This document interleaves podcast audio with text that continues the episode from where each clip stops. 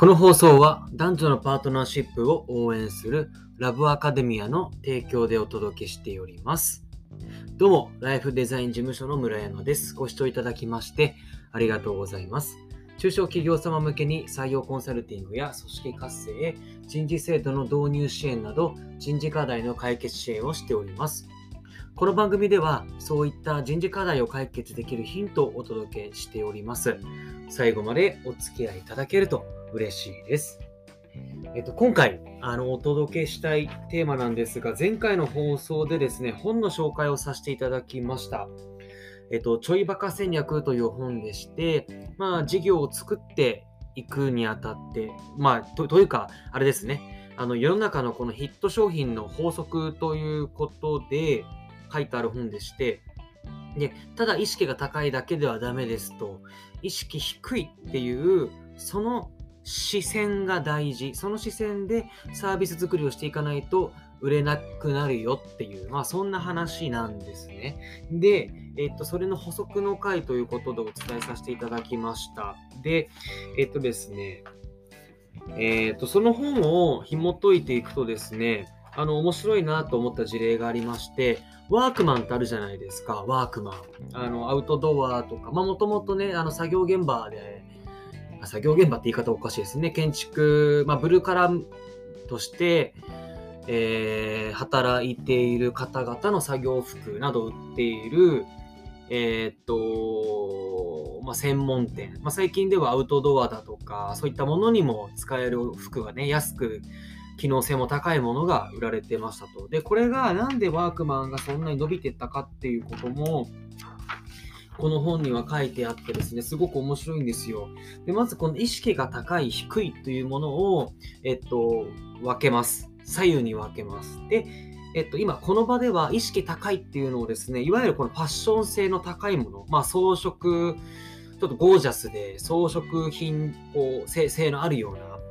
あるものと定義します。で、意識低いっていうのはその反対で、どちらかというと、こう機能性が充実したもの、まあざっくり言うとジャージみたいなね、そう機能性の高いものと定義します。で、この縦軸、まあ、が値段です。まあ、上が高くて下が低いって話なんですけど、これ今4証言に分けるんですよね。で、意識が高くて価格帯の高いものっていうのが、いわゆるこのブランドものの洋服ということですね。で、えっと、意識が低い。まあ、ここで言うと機能性の高いものですね。で、値段が高いものっていうのは、アディダスだとか、ナイキだとかっていう、まあ、そのスポーツブランドの、まあ、お洋服っていうことなんですよ。で、えー、とこの意識が低い、まあ、機能性の高いもので価格帯の低いものっていうのがですねその市場が空白だったんですよ。でちょうどこうそこがワークマンがそこに力を入れることによってまさしく空白の市場だったので機能性が高いんだけれども価格帯も低いっていうところですね。そこに力を入れていったことによってワークマンはさらに業績を上げていったってそんな事例が書いてあってですね。あこれすごく面白いなと思ったんですよね。はい。で、僕、まあ、この本を読んで、まあ、ここからは僕の持論なんですが、マーケティングとはっていう話ってよくあるじゃないですか。まあ、一般的に多いのが、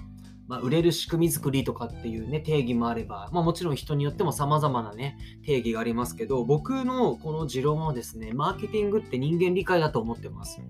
まさしくお客さんが誰でどんな課題があってということが、これがあってこその商品作りじゃないですか。だからマーケティングとはまず人間理解なんだって僕はそういうふうに思ってる。で、採用マーケティングっていう言葉もありますけど、まさしくその採用に関するマーケティング、これもどんな人を採用するかってていう、そのペルソナがどういう人人かっていうところ、ここをまず設計してあげることがすごく重要なので、まさしくマーケティングって人間理解だなと思ったんですよ。で、最後にです。この本を紹介すること、まあ言い換えるなら読書をすることに、と、この人、えっ、と、人事課題がどう関連するかって話なんですけど、まさしく仕事ができる人に聞くとですね、みんな読書をしてて、読書おすすめだよって言ってるんですよ。で、この読書っていうこの一つのツールはですね、社員教育にもなるし、そして社員とのちょっとした話